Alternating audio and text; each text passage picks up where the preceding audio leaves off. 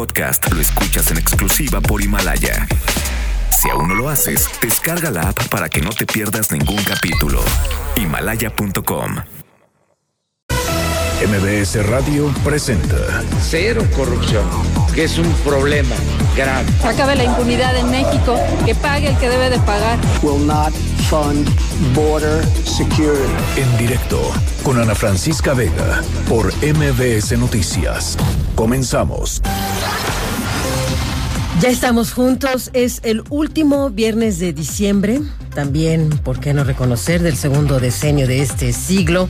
Estamos concluyendo el año junto a ustedes en una encomienda que nos ha otorgado de manera muy placentera Ana Francisca Vega, que sigue de descanso. Aquí está todo Noticias MBS para acompañarle en este día que ha estado caracterizado por información muy importante, pero también junto a ustedes vamos a tener la oportunidad de revisar momentos claves, incluso hasta para lo que somos como mexicanos a partir de los hallazgos del pasado. Va a ser un gran programa.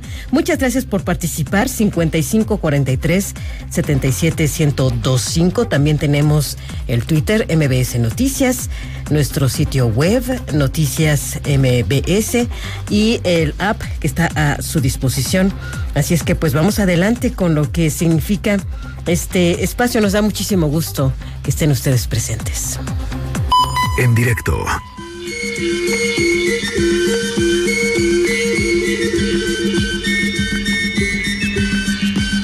Sucede que a mediados de este mes de diciembre descubrimos por el trabajo de los arqueólogos mexicanos que son reconocidos en todo el planeta que hay un palacio de más de mil años de antigüedad que habría sido usado por la élite maya en una importante zona arqueológica, la de Culubá en Yucatán.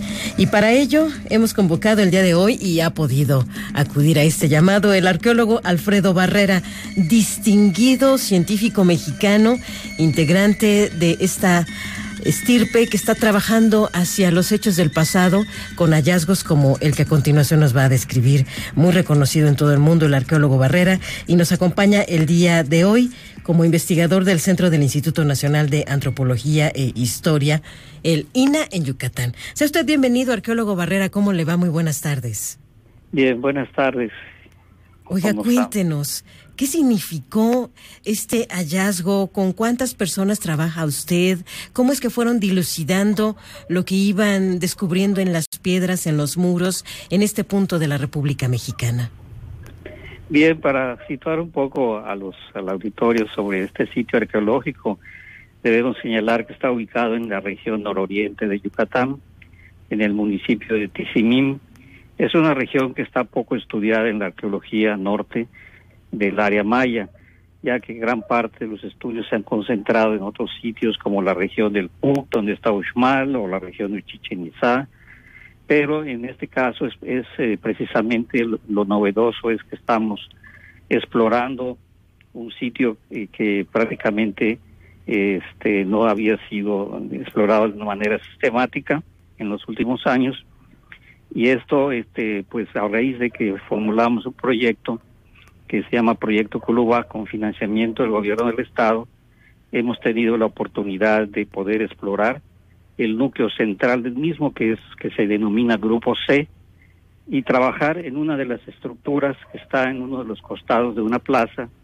Es una plaza con cuadrangular, con 100 metros de longitud en cada uno de sus costados, que está rodeada de una serie de edificios de tipo piramidal o de tipo palacio, como el que ahora se encontró, y son en total 14 estructuras que rodean esta plaza. Entonces tuvimos la oportunidad de explorar a partir del 4 de, eh, perdón, 4 de noviembre de este año, apenas hace dos meses aproximadamente, y estamos en el proceso de liberación y esto eh, precisamente nos ha permitido descubrir dentro del escombro este, pues un templo, perdón, un palacio sepultado.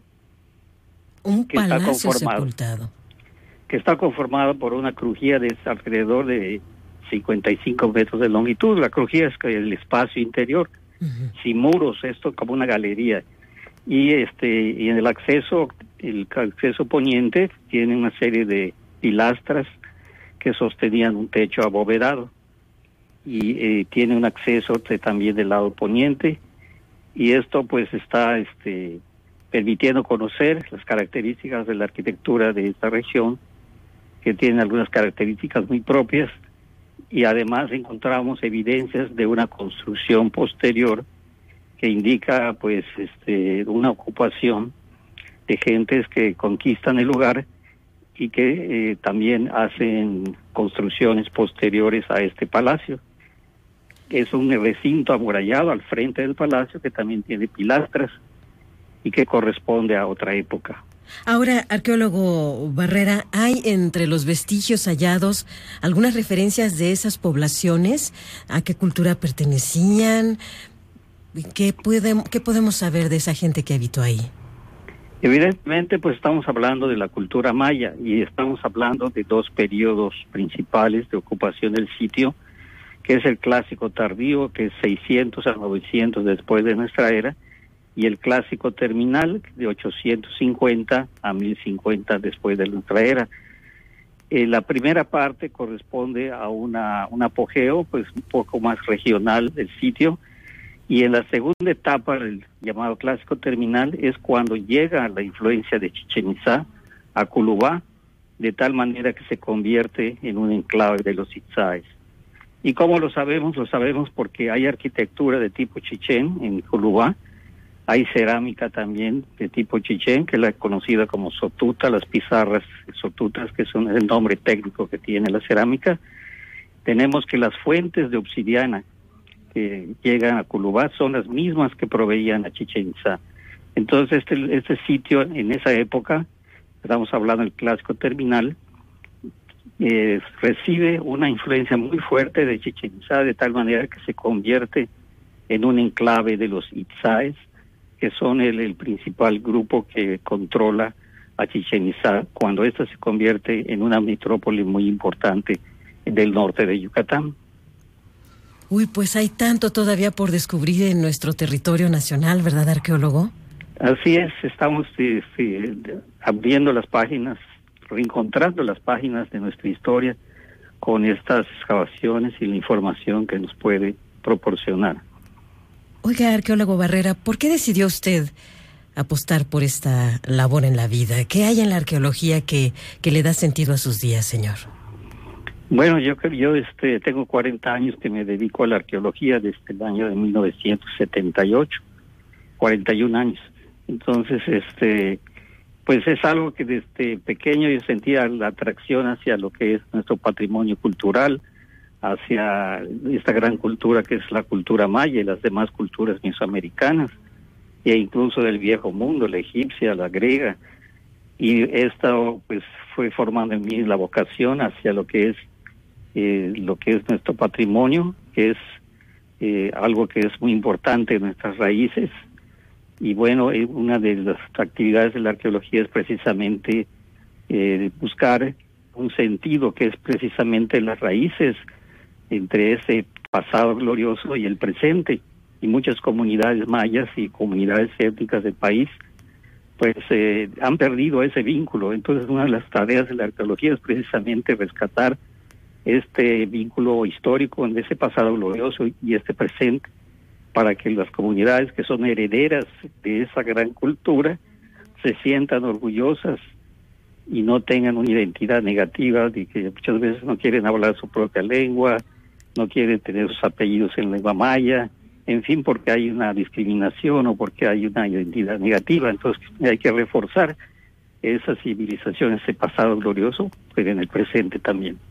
Ay, arqueólogo Barrera, pues ya nos llenó usted de orgullo y de, y de sentido en este cierre que estamos realizando con el 2019. Muchas gracias por el trabajo, gracias por contarnos parte de los hallazgos y estaremos muy pendientes de los nuevos reportes que tengan de los trabajos que siguen realizando. Cuentan con los recursos suficientes para continuar, ¿verdad?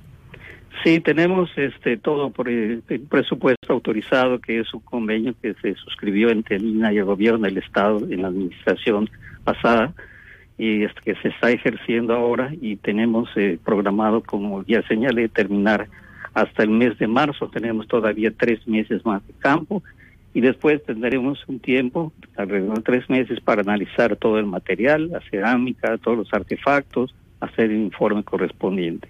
Pues esperemos contar nuevamente con una conversación con usted, con su equipo, para dilucidar hacia dónde vamos con estos hallazgos de la historia. Muchísimas gracias, arqueólogo. Al contrario, muchas gracias por la invitación. Que tenga buen año, señor. Noticias en directo. El arqueólogo Alfredo Barrera. Y bueno, sí, vámonos a la información porque ya son las 5 de la tarde con 10 minutos. Mucho hay por compartir al respecto de estas diferencias con el gobierno de Bolivia. En principio, Cuba y España han tomado posicionamientos. ¿En qué sentido? Este conflicto entre México y Bolivia por el asedio a la embajada en La Paz ha llegado a estas naciones. En principio, Cuba, a través de su canciller, Bruno Rodríguez, quien ha condenado el hostigamiento policial, señalando que es una violación flagrante de la Convención de Viena sobre Relaciones Diplomáticas. La tensión se extendió hasta España esta mañana. Uniformados de esta nación sudamericana detuvieron el vehículo en el que ingresó a la residencia mexicana en Bolivia la encargada de negocios y cónsul de España. Además, medios locales informaron que dos personas, una encapuchada, intentaron ingresar a la casa de la embajadora de México en Bolivia, María Teresa Mercado. ¿Y qué ha dicho el actual gobierno de Bolivia? Pues denuncia abuso de privilegios y atropello a su soberanía. Y no saben ustedes qué gusto me da saludar a Fernando Gutiérrez, un periodista de rango enorme que cubre con mucho sentimiento y con mucho patriotismo su nación. Fernando Gutiérrez, te tenemos en la línea. Qué gusto me da saludarte, Fernando. ¿Cómo estás? Buenas tardes, Rocío. Gracias por el obviamente inmerecido concepto.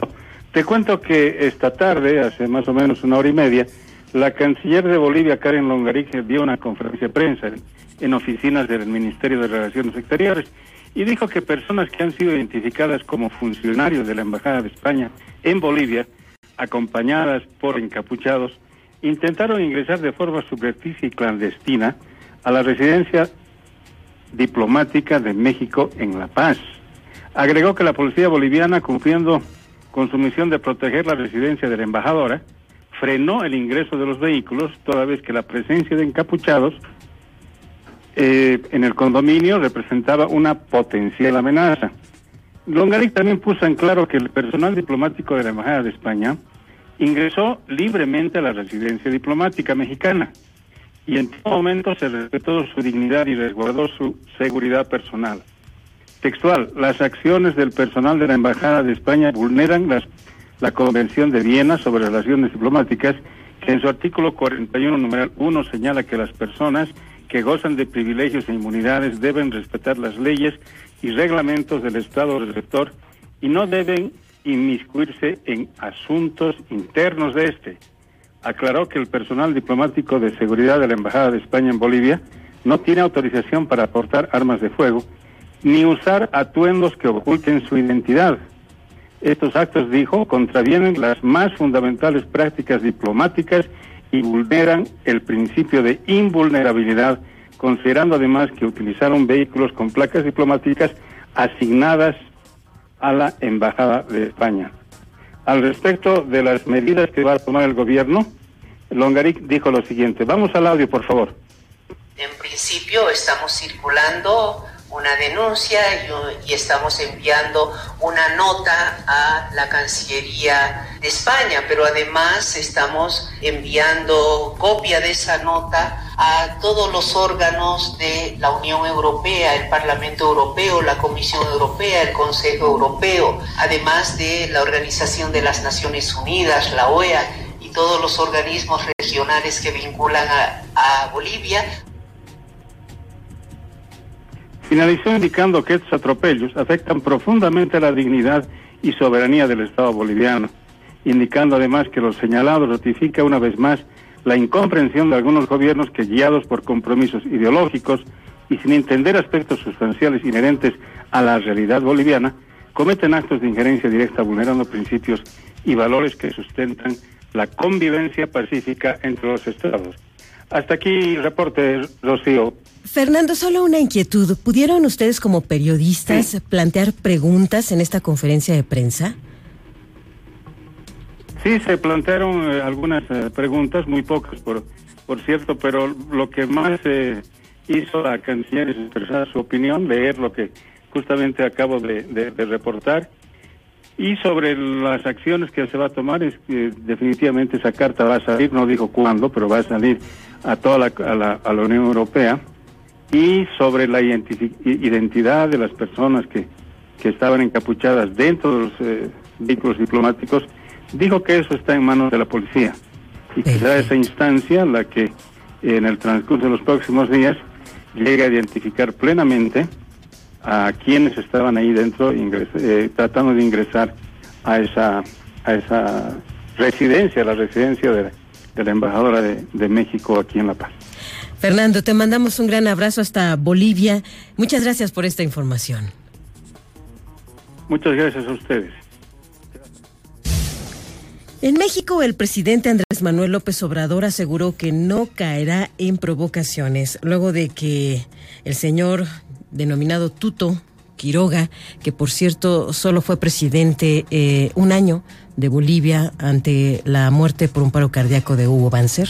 Solo ejerció el poder durante 12 meses en estas condiciones y cuando intentó arribar a la primera magistratura no lo logró en dos momentos fallidos de candidaturas que no tuvieron el apoyo de la población de Bolivia. Bueno, pues este señor el día de ayer hizo una serie de expresiones al respecto del actual Ejecutivo Federal Mexicano y en ese sentido el primer mandatario de nuestro país, Andrés Manuel López Obrador, se negó a participar de este tipo de intercambio de ideas. Angélica Melín, ¿cómo estás? Bienvenida, te escuchamos.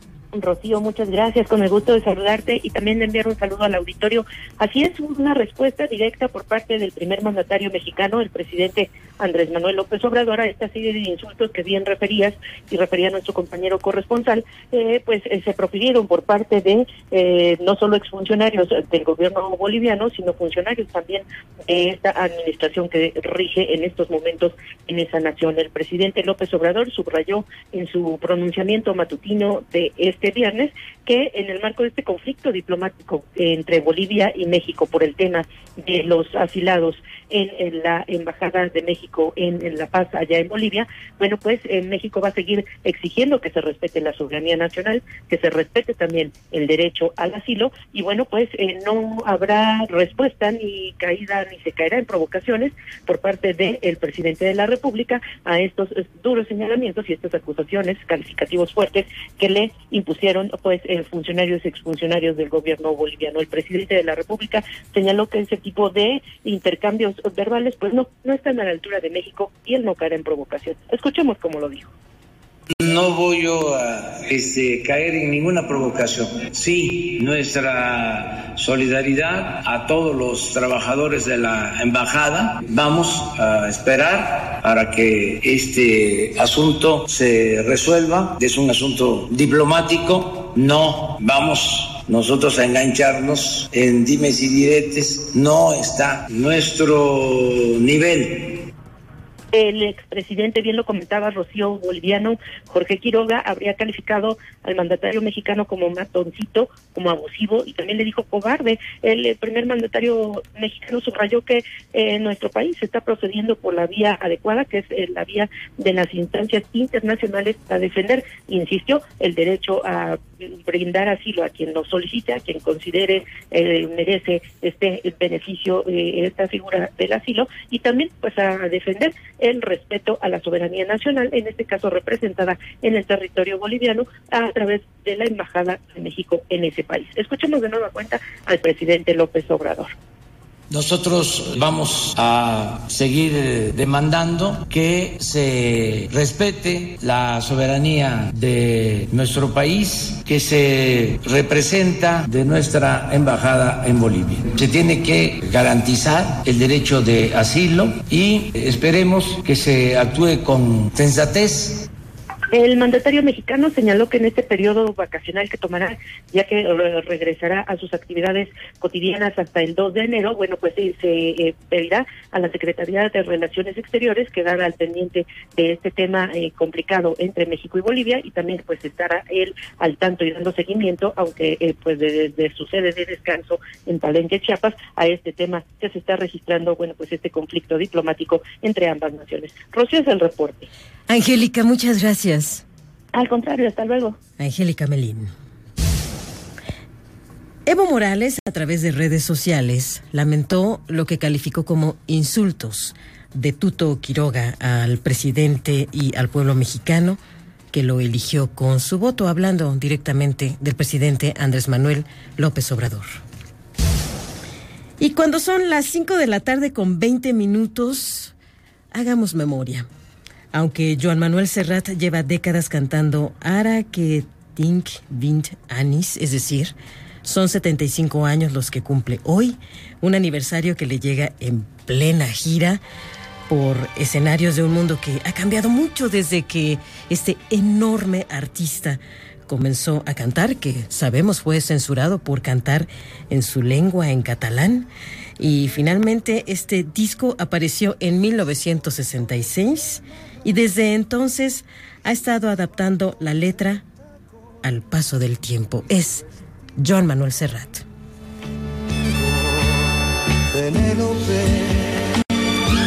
se sienta en un banco en el andén y espera que llegue el primer tren meneando el abanico.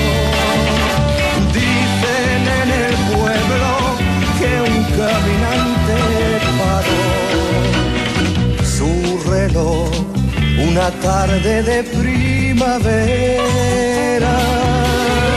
Adiós, amor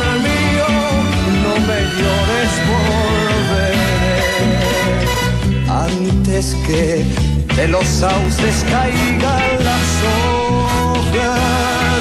Piensa en mí, volveré por Pobre. En directo, con Rocío Méndez, en ausencia de Ana Francisca Vega. Regresamos. Con Rocío Méndez, en ausencia de Ana Francisca Vega. Continuamos. Finanzas personales con Ana María Rosas. Son las 5 de la tarde con 38 minutos. Gracias por continuar en sintonía y por hacer llegar sus inquietudes, como vamos a platicar con Ana María Rosas, editora de la sección Finanzas y Dinero del el diario El Economista. ¿Cómo estás, Ana María? Bienvenida. Hola, buenas tardes, Rocío, y al auditorio de En Directo. Oye, pues, ¿qué crees? Esta conversación que sostuviste con Ana Francisca Vega unos días atrás ha generado inquietudes al respecto de esto que ustedes estuvieron platicando. La discrepancia fiscal, cómo el servicio de administración tributaria puede cobrarte si gastas de más en tu tarjeta de crédito, eh, en particular con el sector de la informalidad. Y mira, de una vez te leo una de las preguntas que llegó hasta este eh, sitio de trabajo de en directo. ¿Qué va a pasar con los que están en el sector informal y no reportan ingresos y que pagan con su tarjeta, nos dice el señor Domingo. ¿Qué nos puedes comentar, Ana María? Pues fíjate, le vamos a comentar a don Domingo. Justamente le quiero decir eh, a nuestro auditorio que ante esta y, otras dudas, pues eh, llamé al Servicio de Administración Tributaria. Quiero dejar claro esto, ¿no? El tema de la discrepancia fiscal es un tema muy amplio, lo dije eh, hace una semana, que precisamente es cuando no te cuadran el ingreso con el egreso.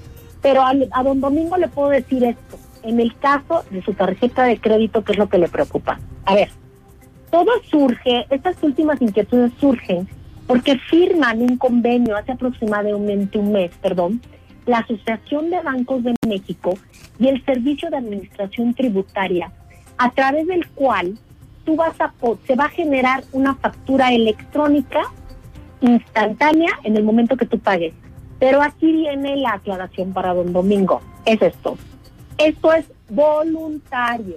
Tú, contribuyente, vas a poder ir al banco y lo que está buscando aquí el SAT es la facilidad, ¿no? Entonces tú vas a decir y vas a decir, a ver, mi RPC es tal, tal, ¿no? Por ejemplo, el mío es muy fácil, es ropa y luego tengo unos numeritos por ahí, ¿no? Eh, entonces yo voy a decirle al banco, al banco cualquiera, al banco azul, oye, por favor, ponme para que sea más fácil para mí al momento de pagar impuestos. Pero si don Domingo no acude a su banco a utilizar esa facilidad, ¿qué es eso? Una facilidad, no es, no, no, no lo va a afectar.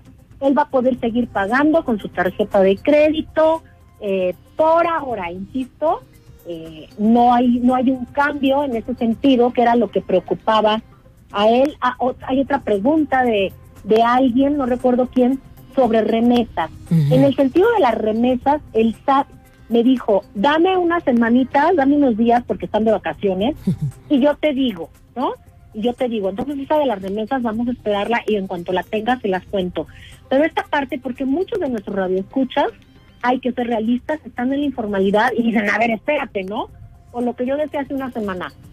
Eh, a ver, si tú utilizas tu tarjeta de crédito para tu esposa, para tus hijos, ¿no?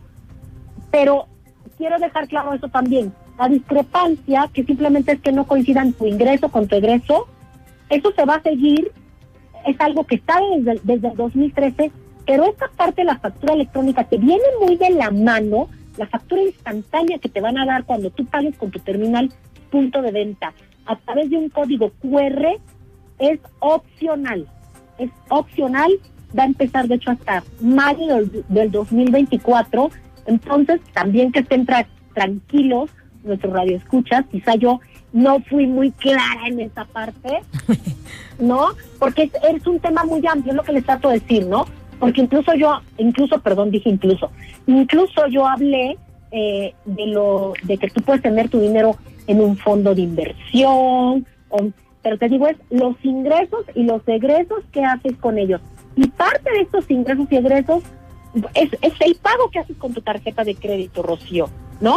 Entonces aquí es donde entra este supuesto que le preocupó tanto a, a nuestro radio escucha y no solo a él, porque te digo, yo platico con la gente o como les dije hace una semana que me habló por teléfono una gran, una gran amiga y me dice, oye, no inventes, ¿no? Fui el lunes a una comida con, con unos amigos y uno de ellos decía eso, dice, oye, no inventes, ¿no? Y, y él mismo le dice a los otros, porque pues es una gente muy informada también, dice, a ver, que no te hagas bolas. Simplemente, si tú haces pagos diferidos y lo has hecho toda tu vida, y al final del año coincide con lo que tú ganas, no pasa nada. Y era lo que yo les decía también hace una semana a los radioescuchas, ¿no? Al final del día, el seguimiento no va a ser de una vez. El seguimiento que te hace el es durante todo el año fiscal. Y al final del día es cuando te puede mandar llamar. Y esto no es necesariamente un elemento eh, que, que los va a obligar o te va a obligar a ti a, enterar esto, ¿no? Insisto, es de una manera voluntaria, pero tú y yo sabemos que lo voluntario después se vuelve costumbre, obligación, ¿no? Entonces, pues, pues ahí está esto y sí quería dejar muy clara esta, esta situación para don Domingo, insisto, va a ser hasta mayo del 2020. Inclusive, no todos los comercios, Rocío, van a utilizarlo. Se espera que en una primera etapa sean, ya sabes, las gasolinerías, las farmacias, las tiendas, ¿no? Los que empiecen a, utilizar esto. Reitero, el Big Data es una cosa que ya está, que la tenemos. Los cruces de información existen desde 2013, bueno, existen desde antes, pero de una manera oficial. Y el SAT va firmando estos acuerdos con la Asociación de Bancos, con la Asociación de Gasolineros, con el Infonavit, con el Instituto Mexicano del Seguro Social. Entonces llega un momento en el que finalmente el fisco tiene toda nuestra información, ¿no? Esto, esto es un hecho, esto no es una mentira, ¿no? Pero eh, en este acuerdo, en la parte de tarjetas de crédito, es voluntario. Entonces, también para que estén tranquilos nuestros eh, radioescuchas, Rocío. Y no olvidar que hemos entrado a una administración que tiene como una de sus principales banderas el combatir la corrupción y que a través de estos esquemas, que no es el grueso del comportamiento de los mexicanos, porque efectivamente las familias y aquellos que tienen todos estos servicios bancarios, el gran grueso son personas honestas que trabajan todos los días con visiones lícitas, incluso algunos hasta dentro de la informalidad, pero pues ante la ausencia de una verdadera oportunidad laboral tienen que sobrevivir de como sea, ¿no? Sí, lo que pasa es que te pueden llamar informal, un médico lo pueden llamar informal porque trabaja por su cuenta. Más bien po- podríamos hablar de trabajadores independientes, ¿eh? Son trabajadores independientes, eh, te digo, aquí entran desde los propineros, desde los señores taxistas, hasta los médicos, el dentista, ¿no? Pero una cosa es que eventualmente eh, no te den una factura o que tú no la pidas, y otra es que se vuelva una costumbre por parte de muchos, de, de- de- como lo acabas de decir, ¿no? Tampoco es que sea, eso no lo voy a llamar corrupción, pero sí son eh, parte que tú haces para facilitarte la vida y dices, ¿te acuerdas que decían cuando éramos más chicas, ahora ya no lo dicen, pero que te decían cuando lleg- llegabas a una tienda con factura o sin factura, ¿no? Ahora no te dicen con factura o sin factura, te emite la factura de una manera automática en la mayoría de los establecimientos formales de este país, ¿no? Pero pues como tú dices, también es la falta de oportunidades, es, es un tema muy amplio, Rocío. Y tomarlo como bien destacas, es decir, habitualmente pudiera haber algún tipo de desfase entre ingresos y egresos, pero aquí a quien realmente tendría que irle este flanco, esta flecha, son a quienes tienen unas disparidades brutales, ¿no? En sus ingresos y en sus egresos y seguramente sobre ellos cualquiera diría por qué es que suceden este tipo de anomalías, porque seguramente hay actos de corrupción detrás de ello. Sí, sí, Y y, eso es lo que están si tú platicas con tus familiares o tus conocidos, yo hasta ahorita no conozco a nadie que hayan mandado llamar por discrepancia fiscal. O sea que no soy amiga de grandes empresarios de este país, ¿verdad? o de grandes adinerados. Yo no conozco a nadie porque no, no van sobre la gente común. Estas reglas no son para la gente común. Eh, eh, lo acabas de decir, ya son eh, cuestiones de fiscalización para grandes contribuyentes, pues que a veces han servido con la cucharita grande, ¿no? Pero para la gente en común que estén tranquilos y, y les tengo pendiente el tema de remesas para, para principios de año, les prometo, porque finalmente pues entran 33 mil millones de dólares al año en remesas a nuestros que mandan nuestros paisanos y que bueno son eh, eh, ayudan a la prosperidad de este país, ¿no? Y no sería justo, a pesar de todo, además, perdón, además de todo, pues que paguen más dinero del que ya pagaron nuestros paisanos, ¿no? Uy, y bueno, hay una gran cantidad de áreas todavía bastante grises en donde tendrían que enfocar sus actividades, sobre todo las autoridades fiscales. Yo simplemente pongo un ejemplo. Uno, por ejemplo, puede recibir su factura de manera muy eficaz en el Aeropuerto Internacional de la Ciudad de México al tomar un transporte privado, un taxi. Pero inténtalo en algún otro aeropuerto, por ejemplo, en alguna zona del norte del país.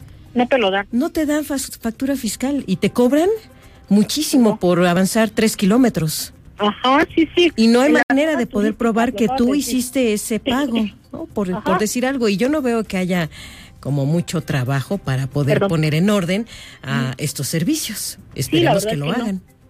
Sí, la verdad, la verdad es que no. Y te digo, son, son muchas cuestiones, pero bueno, en, en esta parte que estamos hablando ahora de la discrepancia fiscal en la parte de tu tarjeta de crédito, pues ah, vamos a estar este tranquilos, pero pues hay que hacer las cosas bien, como siempre les he dicho, Sin ¿no? duda alguna. A nuestros radioescuchas. Sin duda alguna. Y también, ya que los bancos están tomando este tipo de acuerdos con las autoridades, ojalá y puedan hacerlo en materia de seguridad, ¿no? Porque le deben mucho al cliente en ese terreno. Ay, ¿qué te digo? Sí, en otra ocasión hablamos, si quieres, de la encuesta que hacen los propios los propios bancos, ¿no? O la encuesta de seguridad del INEGI, que hay una pregunta muy clara de cómo te sientes adentro de una sucursal bancaria. ¿Mm? Claro, yo creo que ahí nos deben muchísimo a todos los clientes y demandamos que también haya un compromiso mucho más claro. Oye, pues qué gusto, como siempre, platicar contigo, Ana María Rosas. Nos aclaras muchas dudas. Gra- Qué linda. gracias, Rocío, y bueno, pues estamos en contacto. Que tengas, que tenga todo el auditorio un extraordinario 2020 y pues nos escuchamos hasta el año que entra. Así será y no dejes de orientarnos porque ¿cómo nos ayudas, Ana María? Muchas gracias. Que te vaya muy bien. Buenas tardes. En directo con Rocío Méndez, en ausencia de Ana Francisca Vega. Regresamos. ¿Estás buscando? En directo con Rocío Méndez, en ausencia de Ana Francisca Vega. Continuamos. Deportes en directo con Nicolás Romay. Y por supuesto que ya está con nosotros Nicolás Romay. Qué gusto nos da porque nos pone al tanto de los asuntos del balompié y otros temas. Bienvenido, Nicolás.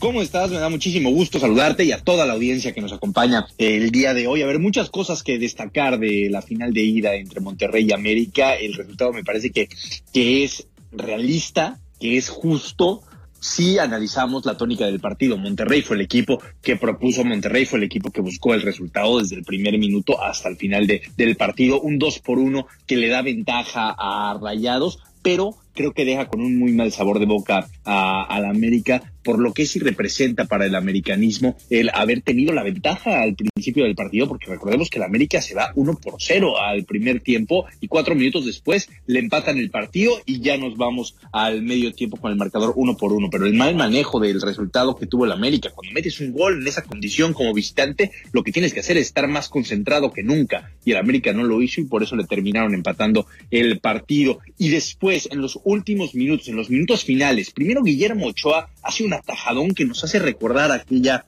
eh, parada en el Mundial de Brasil 2014 a Neymar, eh, lanzándose su costado derecho después de un remate de cabeza, y parecía que la América se salvaba, que Memo Ochoa era factor y que la América se salvaba, se iba a ir uno por uno al partido de vuelta. Pero minutos después, de nueva cuenta, una desconcentración bárbara en la defensa y el gol de Funes Mori es espectacular, la baja de pecho dentro del área, una chilena y es un golazo, por más que los americanistas pedían falta, me parece que, que no la hay. Dos por uno a favor de Monterrey, sí, muy importante, pero también me parece que la distancia es muy corta, ¿no? No, no creo que ningún aficionado de Monterrey de Rayados se sepa tranquilo, se sienta tranquilo con ese resultado. Van a tener que ir a la cancha del Estadio Azteca a sufrir, porque ese estadio juega y más con boletos agotados, sabiendo una mayoría absoluta de del América. Eh, nos espera un partidazo el día domingo, ya estaremos el lunes hablando del campeón del fútbol mexicano, sea Monterrey o sea el América, pero bueno, me parece que, que si bien los primeros minutos de este partido sí llegó a, a, ser muy tedioso, muy falto de ritmo, al final se compuso el partido y creo que vimos una muy buena final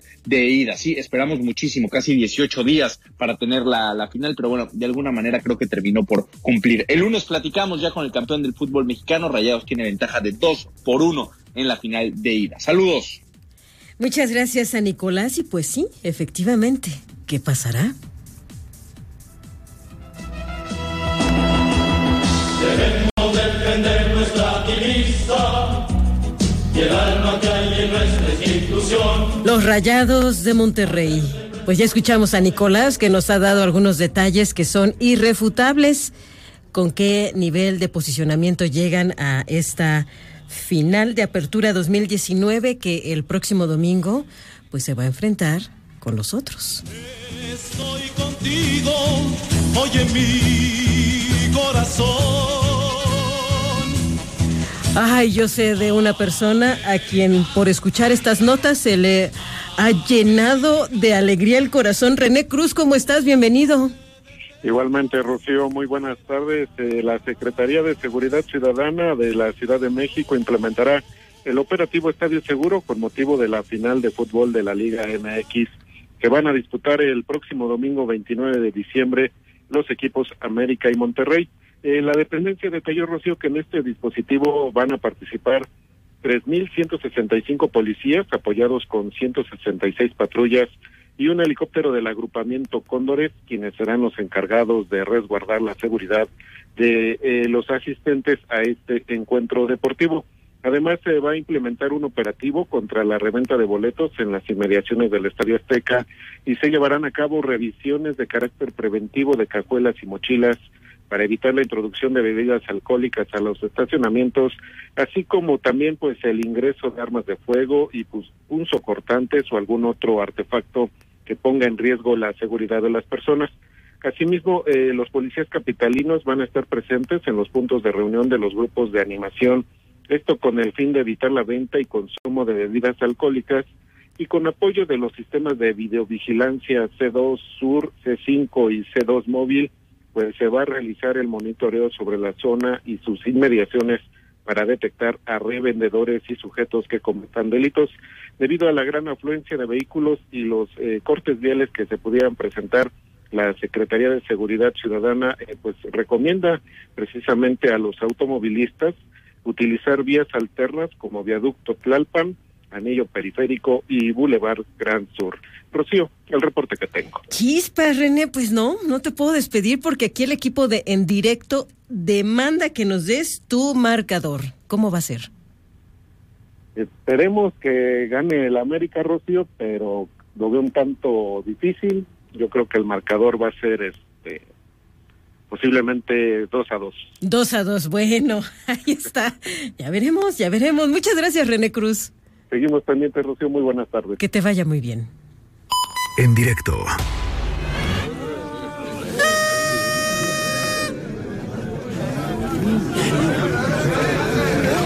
Muy bueno, pues seguimos con el momento sonoro. Esta historia es sobre dos personas jubiladas en Estados Unidos. Una por cumplir 100 años. Y su amigo no sabía qué darle. Pensó, ¿qué le das a alguien que tiene todo? Hay gente así, ¿eh? Hay gente así. Así que de esa manera se puso a cavilar, a cavilar, a cavilar y consideró que lo mejor para festejar un centenario de vida de un gran amigo era escribir un poema. Sin embargo, al momento de empezar a tirar las primeras líneas, sucedió algo que solamente genera la magia de la amistad. Ya les daremos idea concreta en unos minutos de qué se trata.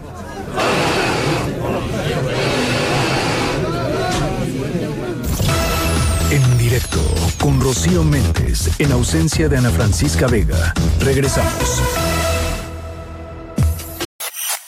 XH M B S 102.5 Estudios y oficinas en Mariano Escobedo 532 Ciudad de México 180 mil watts de potencia en frecuencia modulada 24 horas al día MBS 102.5 Estamos contigo una voz con transparencia una voz objetiva.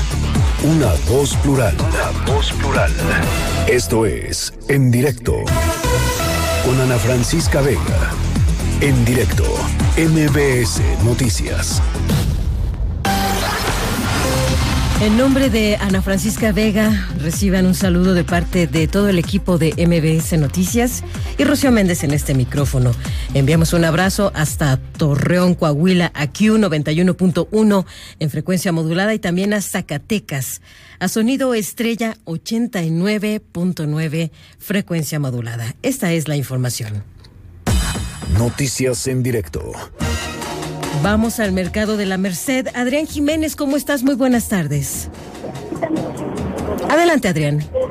Buenas tardes, Rocío. Un saludo afectuoso para ti y el auditorio. Pues las labores de limpieza en el mercado de la Merced fueron suspendidas como medida preventiva luego de que ayer se escuchó un crujir en el techo del edificio. Así lo informó la jefa de gobierno Claudia Sheinbaum. En conferencia de prensa, la mandataria capitalina descartó que haya riesgo de colapso en la estructura. Sin embargo, dijo que a partir de hoy entrará personal del Instituto para la Seguridad de las Construcciones de la Ciudad de México para tomar muestras del concreto de las columnas a fin de determinar si será necesaria la demolición del lugar o proceden los trabajos de rehabilitación. Escuchemos. La Secretaría de Protección Civil aisló la zona, pues se considera que puede estar en riesgo. Entonces, fuera de esa zona, pues sí puede haber comercio y dentro de la zona que está aislada, pues no puede haber por, el, por lo pronto. Los trabajos de limpieza también se suspendieron para evitar algún riesgo y ya una vez que termine la valoración del Instituto de Seguridad de las Construcciones, ya se les podría informar. Como saben, yo quería regresar el 10 de enero a una asamblea con los locatarios para informarles cuánto va a tardar, qué se va a hacer, etcétera, etcétera. Entonces, para esa fecha y probablemente antes ya tengamos el diagnóstico de lo que se tiene que hacer. La funcionaria agregó que son 600 los locatarios afectados de acuerdo al censo que realiza la Secretaría de Desarrollo Económico, aunque el número dijo de afectados es mayor debido a que en cada negocio trabajan dos o más personas. En cuanto a los apoyos que les dará a los comerciantes, indicó que será la próxima semana cuando se determine el monto que se les asignará y si se hace en una sola exhibición o de manera mensual. De la misma forma, dijo, se hará el conteo sobre los daños en el mercado. Escuchemos. Ya la próxima semana, de acuerdo con el censo que ya se elaboró y todo, ya se les podrá informar la ayuda. Estamos viendo si es mensual o es de una sola vez. Igual la Secretaría de Protección Civil está haciendo la estimación de los daños y tiene mucho que ver con este dictamen del Instituto de Seguridad de las Construcciones. Es muy distinto una rehabilitación menor a pues tener que demoler y reconstruir completamente. Respecto a las afectaciones por el incendio en el mercado de San Cosme, Shen Pardo agregó que se tendrá que sustituir todo el techo del edificio, pues el fuego dañó la estructura de acero. Rocío, auditorio, es la información que les tengo. Muchas gracias, Adrián. Buenas tardes. Buenas tardes. Y ya hay veredicto por parte de la Sala Regional Especializada del Tribunal Electoral del Poder Judicial de la Federación sobre quejas ante las actividades de los llamados servidores de la Nación. Ernestina Álvarez, ¿qué tal? Muy buenas tardes. Así es, Rocío, buenas tardes para ti, para los amigos del auditorio. La sala especializada del Tribunal Electoral del Poder Judicial de la Federación eximió al presidente Andrés Manuel López Obrador, a la secretaria del Bienestar María Luisa Albores y al coordinador nacional de los delegados y programas integrales de desarrollo Gabriel García Hernández, esto de delitos electorales. Sin embargo, los magistrados electorales consideraron que 33, 36 subdelegados federales y algunos servidores de la nación sí violaron la ley electoral al entregar programas sociales como propaganda gubernamental, hacer más mal uso de recursos públicos y promover la imagen del presidente, sus frases y discursos, esto pues a través de los servidores de la nación en la entrega de programas sociales. Vamos a escuchar a la presidenta precisamente de esta sala superior, Gabriela Villafuerte. Escuchemos. Tenemos claro que es propaganda gubernamental porque son personas del servicio público. También es la entrega, describen esta entrega, el censo, los programas sociales, se ostentan como personas del servicio público. La indumentaria que utilizan tiene que ver con este tipo de identificaciones gubernamentales. Por supuesto, en algunas ocasiones hacen alusión o traen indumentaria de referencia a Andrés Manuel López Obrador. Esta denuncia fue interpuesta por el PRD y argumentaron que precisamente los servidores de la nación eran una estrategia de campaña para favorecer a Morena en las próximas elecciones federales de 2021. Sin embargo, pues los magistrados electorales señalaron que efectivamente fueron los servidores de la nación quienes cometieron estos delitos y esta propaganda gubernamental. El PRD ya señaló que va a impugnar la decisión de la sala especializada. Hasta aquí el reporte. Ernestina, solo para poder ir a fondo de lo que se planteó en esta reunión, ¿hubo algún tipo de exhortación a los señalados, al gobierno en particular, al Poder Ejecutivo, al respecto de la presencia y el servicio de estas personas? Los magistrados electorales solamente señalaron que iban a dar vista al órgano interno de control de la Secretaría de Bienestar con el objetivo de pues señalar quiénes son estos 36 funcionarios, servidores de la nación y que pues sea la Secretaría de Bienestar quien emita una posible sanción para ellos. Entonces seguramente los vamos a poder seguir viendo con su chalequito sin problema alguno. Así es, hay que recordar que el Instituto Nacional Electoral ya había señalado que estos servidores de la nación no podían utilizar la imagen, ni el nombre, ni el discurso del presidente Andrés Manuel López Obrador en estos chalecos y gorras y en los discursos que dan en estas plazas públicas donde entregan los programas sociales. Sin embargo, pues de acuerdo a lo que señaló hoy la sala especializada del Tribunal Electoral, pues no se ha acatado estas medidas cautelares y pues esperan futuras sanciones si lo siguen repitiendo. Pues estamos muy pendientes de los próximos reportes, Ernestina. Por el momento, muchas gracias. Buenas tardes, Rocío. Hasta pronto. La tesorería de la Federación y la administración anterior del gobierno de la Ciudad de México, que encabezó Miguel Ángel Mancera, están vinculadas con una triangulación de recursos en beneficio del exsecretario de Seguridad Pública, Genaro García Luna. El titular de la Unidad de Inteligencia Financiera, Santiago Nieto, informó que en Nochebuena se presentó una denuncia por este desvío en el que participó una empresa panameña. ¿Qué es relevante sobre esto? La triangulación de recursos a la empresa, la familia García Luna, y sobre todo que esta empresa panameña termina pagando el estilo de vida del señor García Luna en Miami. Esta denuncia se ha presentado ante la Fiscalía General de la República el 24 de diciembre de 2019. Estamos preparando la vista ante la, Secretaría de la Función eh, Pública. El gobierno interino de Bolivia acusa a la Embajada de España en La Paz de injerencia extranjera tras la agresión que sufrieron diplomáticos de la nación iberoamericana al acudir a la Embajada mexicana en el país sudamericano. En conferencia de prensa, la canciller boliviana, Karen Longaric, adelantó que por esta acción enviará una nota a la Cancillería de España y a organismos internacionales.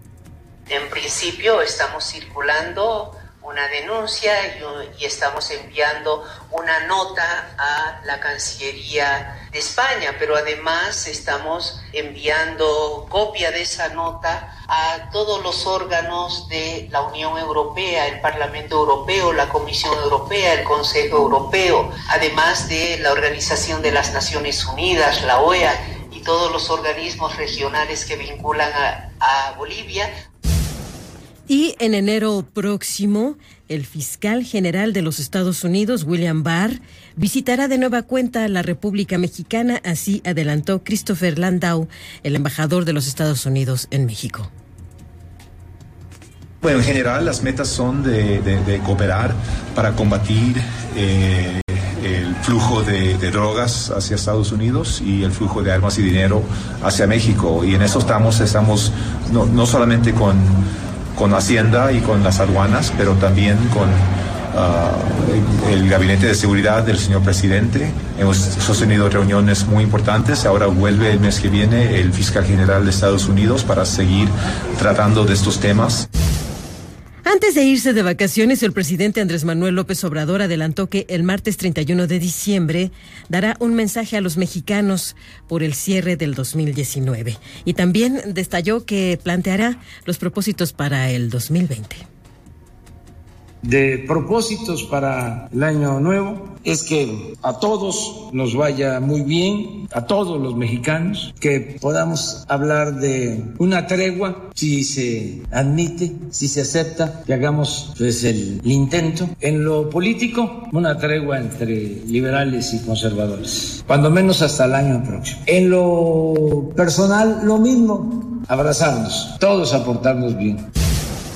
El Instituto Nacional de Migración detalló que en 2019 207.714 mexicanos fueron deportados de Estados Unidos y Canadá. De estos, el 5% son niñas o niños. Ya son las 18 horas con 19 minutos. En directo con Rocío Méndez, en ausencia de Ana Francisca Vega. Regresamos con Rocío Méndez en ausencia de Ana Francisca Vega. Continuamos. Y cuando son las 6 de la tarde con 31 minutos, rogamos a todos los pensionados que paren oreja porque Ernestina Álvarez les tiene información muy importante. Te escuchamos, Ernestina. Bienvenida de nueva cuenta. Así es, Rocío, te saludo de nueva cuenta a ti a los amigos del auditorio. El Instituto Mexicano del Seguro Social dio a conocer que el próximo 2 de enero los 3.7 millones de jubilados van a recibir el pago correspondiente a su pensión porque el primero de ese mes pues es día inhábil. En un comunicado explicó que a partir de esa fecha podrán cobrar esta prestación en el banco y horario donde tradicionalmente lo hacen. El INS reiteró que el pago de la pensión está completamente garantizado para las finanzas del instituto en 2020 y después podrán acceder a ella los primeros días de cada mes como usualmente lo hacen. Ante cualquier anomalía en el pago de la pensión, los interesados pueden llamar al número telefónico 800-623-2323 y ahí van a escoger la opción 3 de pensionados en donde van a recibir atención de un asesor del IMSS. Esto pues ante cualquier eventualidad. Rocío, hasta aquí la información. Gracias, Ernestina. Buena tarde. En directo y ya tenemos un resumen de los hechos más relevantes desde la imagen, los videos, estos mensajes en movimiento, lo que ha significado una serie de impactos que dejaron huella, como nos cuenta Karime López.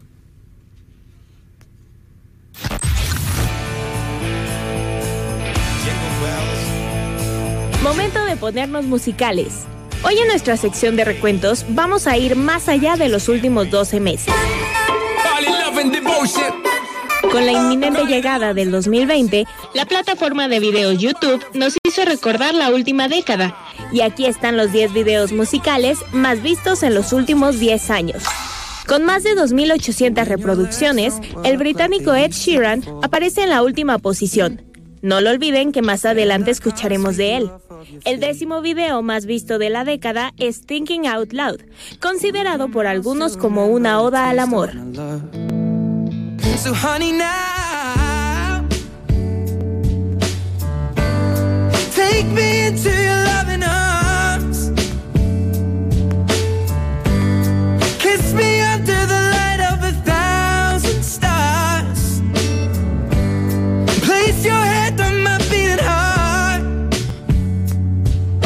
Thinking out loud. Maybe we found love right where we are. Rebasó por poco la posición anterior, pero el grupo de pop rock estadounidense One Republic logró posicionarse en el noveno puesto con Counting Stars. I've been, I've been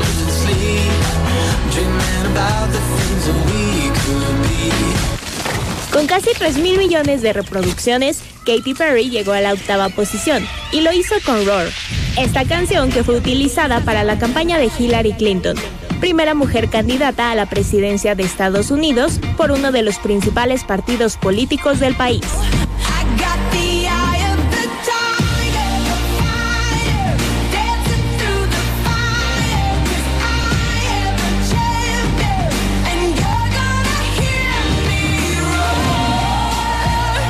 Desde su debut en el 2002, Maroon 5 ha lanzado seis discos y el séptimo ya está en puerta. Fue a principios del 2015 cuando lanzaron el video de Sugar, canción que también presentaron en el medio tiempo del Super Bowl de este año.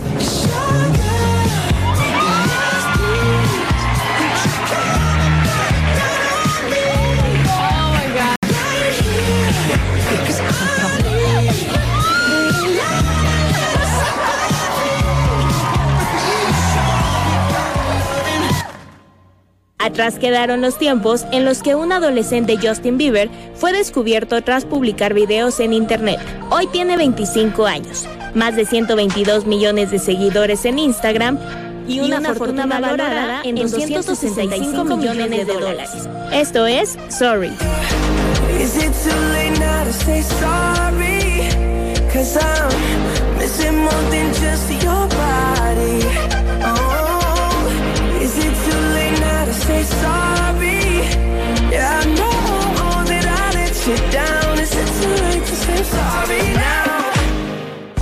Este video fue lanzado en julio de 2012 y a más de 7 años sigue siendo muy popular. Hablamos de esa canción que hizo que Google tuviera que reescribir su código para contar las reproducciones máximas en sus videos. Psy, el cantante surcoreano, logró esto con Gangnam Style. Open Gangnam Style.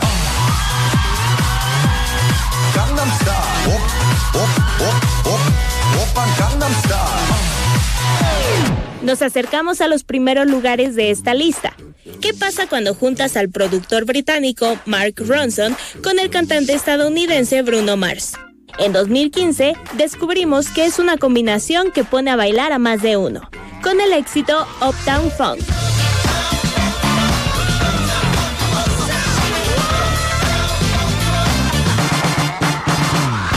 La canción See You Again de rapero Wiz Khalifa y Charlie Puth forma parte de la banda sonora de la séptima entrega de la película Rápidos y Furiosos.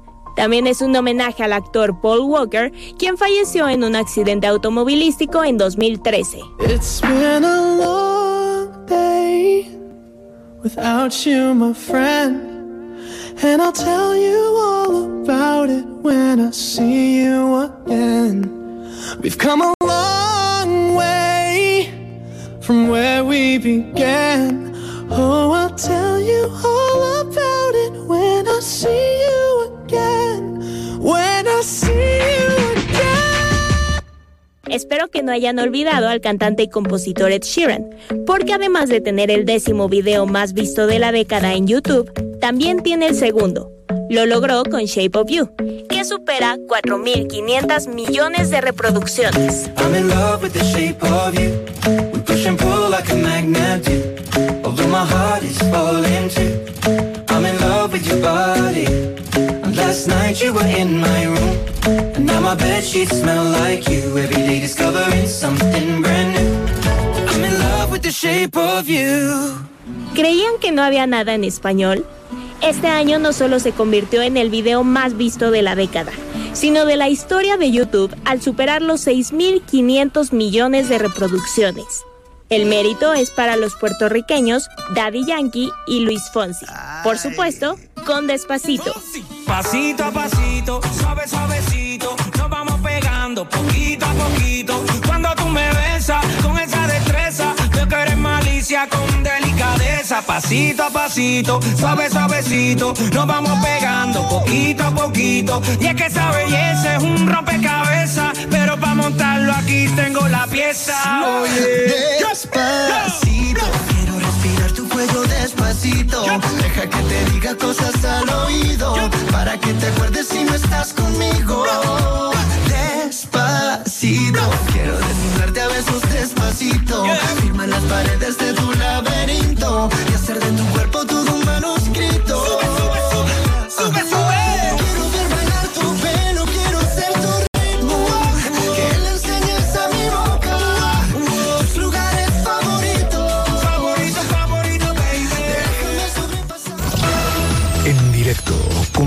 Méndez, en ausencia de Ana Francisca Vega. Regresamos.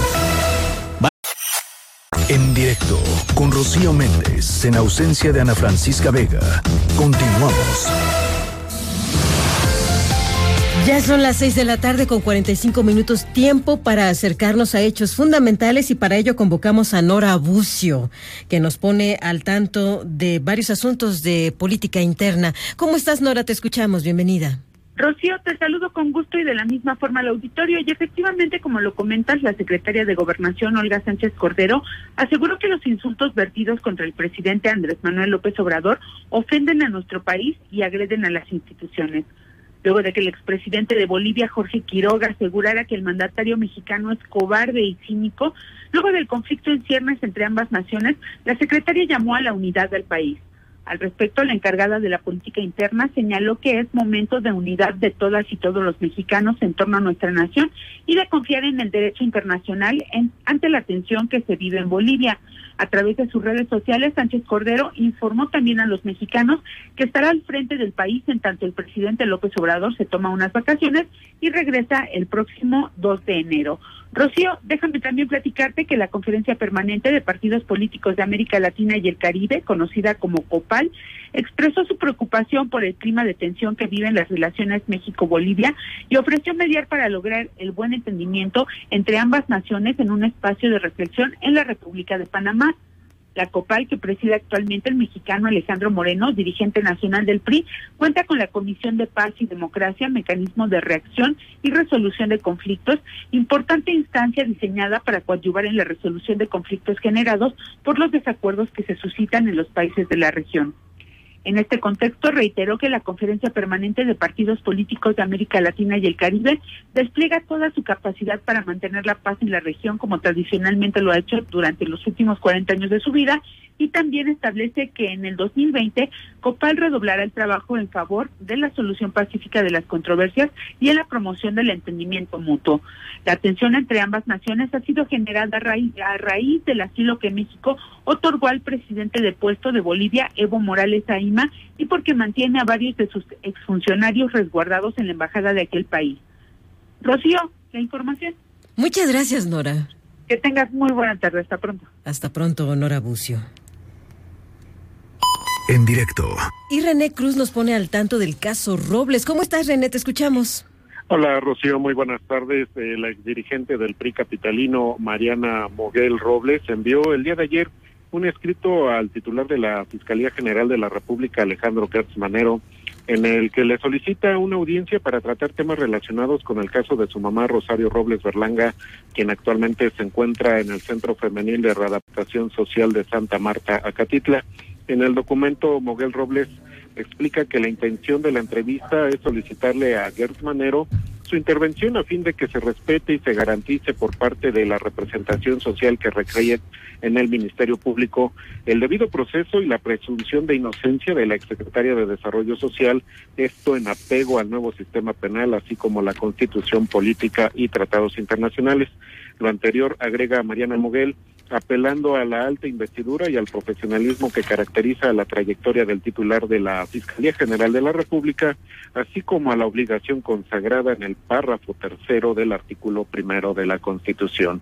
Y pues en este sentido, eh, Mariana Moguel está a la espera de alguna respuesta por parte de Alejandro Gertz Manero para ver eh, qué día y a qué hora se podría llevar a cabo esta reunión. Rocío, el reporte que tengo. Muchas gracias, René. Buenas tardes. Que te vaya muy bien. Igual. En directo. I know I'm mad about you and all but lost without you, and great affection for you I proclaim. I know I. Ahí los tiene. Ese es el resultado de una buena amistad. Una gran canción que de hecho empezó como una venta independiente y ha rebasado todas las expectativas. Bueno, con decirles que ya se agotó. ¿Se agotó? Es una obra de Marvin Weisworth y de Alan Tripp, Senior Songbook. Es, a final de cuentas, una enorme canción en torno a la amistad, el amor y pues sí, también el avance de las décadas. Qué bonita experiencia esta, la de los amigos, que quedó plasmada en un muy buen disco. Play a hand of poker with the roughneck barroom bunch. You're a Wonder Woman to me. Y pues como buen amigo, En Rafael Arce. Yo me pregunto dónde andaba, ¿no? ¿Qué, qué pasó, Rafa? ¿Te desapareciste? No, pues es que, ¿cómo estás? ¿Cómo estás, Estabas bien enfermo, es la verdad. No, bueno, es que no, pues sí, la, un poco de tos, un poco de gripe, pero es Hay que, que la. cuidarse, hay que la- sí, sí, cómo no, la información está, aunque estamos en periodo vacacional, pero la información está a- al tope. Yo les tengo No. que decir que Rafa, curiosamente, me pidió antes del día de mañana dinero prestado y yo caí, oigan. Sí, sí, caí. por adelante, por Adela, por Adela, Rocío, ¿no? ¿Cómo están? Muy buenas tardes a Bienvenido, todos. Rafa. Quienes, gracias, Rocío, a quienes nos ven, a quienes nos hacen el favor de escucharnos. Qué bueno que están ahí en este 27 de diciembre de todavía 2019. Gracias por estar ahí, porque ustedes saben que en directo, como todo en la vida, Rocío, en directo son mejor las cosas, ¿no? ¿Para qué nos andamos con ahí con redondeos. Oye, eh, Rocío, estamos por supuesto en la agenda pendientes de hasta dónde va a escalar este conflicto entre México y Bolivia, ¿no? Eh, los dimes y diretes entre las propias cancillerías se han dado, eh, ya el gobierno de México le ha solicitado a la Cancillería a la canciller boliviana, oye, vente, vamos a sentarnos, ¿no? A platicar. Sí, yo, y la canciller contesta, sí, yo me siento, pero con Marcelo Ebrard, ¿no? Única y exclusivamente. Y entonces también ya eh, se habla de mudanzas allá en la embajada de México en Bolivia. Eh, El asunto está calientito. ¿Hasta dónde va a llegar, eh, eh, eh, Rocío? Y sobre todo, porque ya se están uniendo otros países, ¿no? Cuba, España, Argentina, quienes ya han levantado, hay que decirlo, la voz a favor de, mm, de México, pero pues eh, mm, eh, es, es, es, es otro asunto, es otro pendiente que queda ahí para el gobierno de la cuarta transformación de cara ya a finales de este 2019, Rocío, ¿no? Y bueno, eh, no perdemos de vista eh, lo que anunció el propio presidente Andrés Manuel López Obrador. Tú me lo podrás decir de primera mano. La liberación de Mario Villanueva Madrid ya viene para que continúe su proceso en eh, eh, arraigo domiciliario. Ya viene el último fin de semana del año. Y tú sabes, Rocío, como buena periodista que eres, que las noticias eh, más mm, incluso pegadoras al bolsillo de los mexicanos nos las han dejado bueno, nos las han dado eh, en fines de semana en periodos vacacionales y demás, que el gasolinazo, que va a subir la tortilla, que liberaron, ¿no? Que se escapó, ¿te acuerdas? Eh, y bueno, pues estamos al pendiente a ver si este fin de semana se da el anuncio de que Mario Villanueva Madrid pues obtenga su libertad para seguir su proceso en arraigo domiciliario toda vez que ya cumple con la edad que marca la Constitución para que esto para que esto suceda así. Eh, Rocío, las nevadas que azotan el norte de Sonora y las bajas temperaturas en otras partes del país, pues me tienen así. Ah, ¿no? y un poco, y un poco a ti, ¿no? Que también ya vas de salida, ¿no? Sí, ya vamos de salida. Eso. Entonces estamos, por supuesto, al pendiente eh, de de las bajas de las bajas temperaturas. Y bueno no, no hay que olvidar el próximo domingo la final entre el América y el Monterrey eh, partido en el que va a ganar eh, no sé realmente a ninguno le voy pero pues que gane el mejor y que sea un partido donde reine la paz no donde reine la tranquilidad. Y mañana el día de los santos inocentes y Rocío ya me va a prestar 50 pesos, que te los pagaré quién sabe cuándo, Rocío. Caí, caí, no caigan. Bueno, la agenda, ¿a poco es la última del año? Sí. Yo lo dudo. Así es. Ay. Así es. Pues que es cierto, te vas de vacaciones. Si ¿Qué me- vamos me- a hacer sin agenda? Pues, pues este, eh, bueno, ya sería la, ah, no, todavía, ¿verdad? No, ya sería la Es la agenda del última de don 2020. Rafa. Así es. Así, Así, es, que efectivamente, Pues no sé si las merezco, pero sí las necesito. ¿no? por lo menos te vas a recuperar. nos Sí, no, gusto. sí, sí, Vamos a supuesto. extrañar la agenda. Efectivamente Gracias, es la última del año. Que te vaya súper bien. Igualmente, gracias, Y Rocío. a ustedes también, pásensela padrísimo aquí en el 102.5 de frecuencia modulada. Que les vaya muy bien.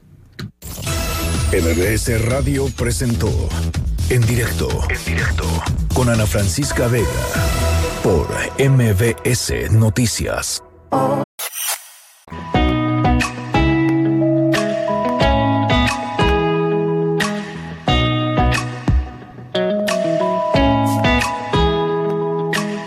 Un pequeño verso. Es una lástima que, como cosa mínima, para evitar una lágrima, no se desgaje una lima. Me gusta este verso porque me hace recordar que ya estamos en invierno. La época decembrina con sus posadas, piñatas, las cuales cuando era niña solíamos rellenar de ricas limas. En general, la palabra lima se usa para designar a un fruto pequeño de color verde o amarillo, muy aromático, sabor agrio, dulce o en ocasiones amargo. Sin embargo, es difícil identificar con exactitud qué especies vegetales reciben este nombre en las distintas regiones del mundo, debido a la complejidad botánica del género Citrus, al que pertenecen la mayor parte de las limas, cuyas especies cultivadas son en muchos casos híbridos derivados del cidro, la mandarina y la toronja.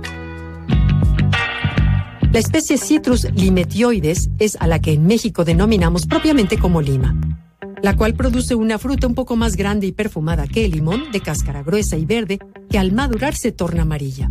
Su carnosa pulpa se divide en gajos muy jugosos y refrescantes que ofrecen sabores ácidos y dulces. Como planta, es un árbol pequeño que puede alcanzar los 4 metros de altura, tiene espinas en la unión de las ramas y produce flores muy fragantes de pétalos blancos o con tonos morados. Los árboles de lima son originarios del sudeste asiático y fueron introducidos a Egipto y el norte de África por los comerciantes árabes en el siglo X. De ahí, los moros los llevaron a España tres siglos después y pronto se extendieron a través del sur de Europa durante las cruzadas. Más tarde llegaron al continente americano en la época de la conquista.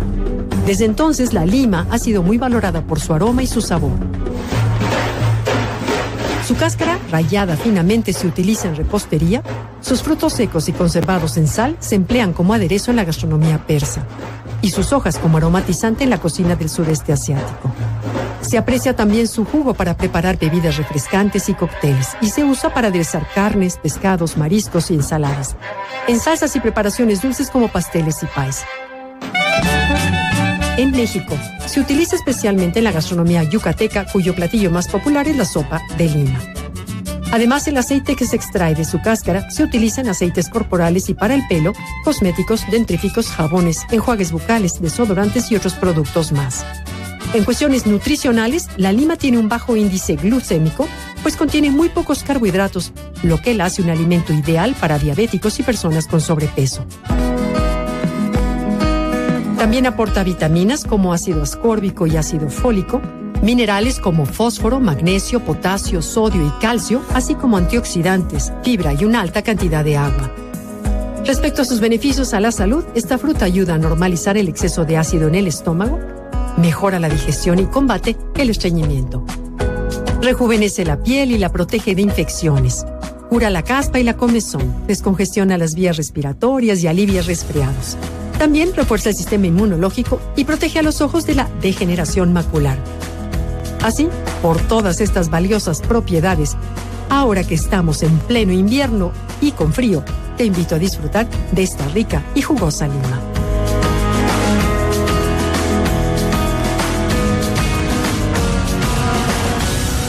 Liverpool es parte de mi vida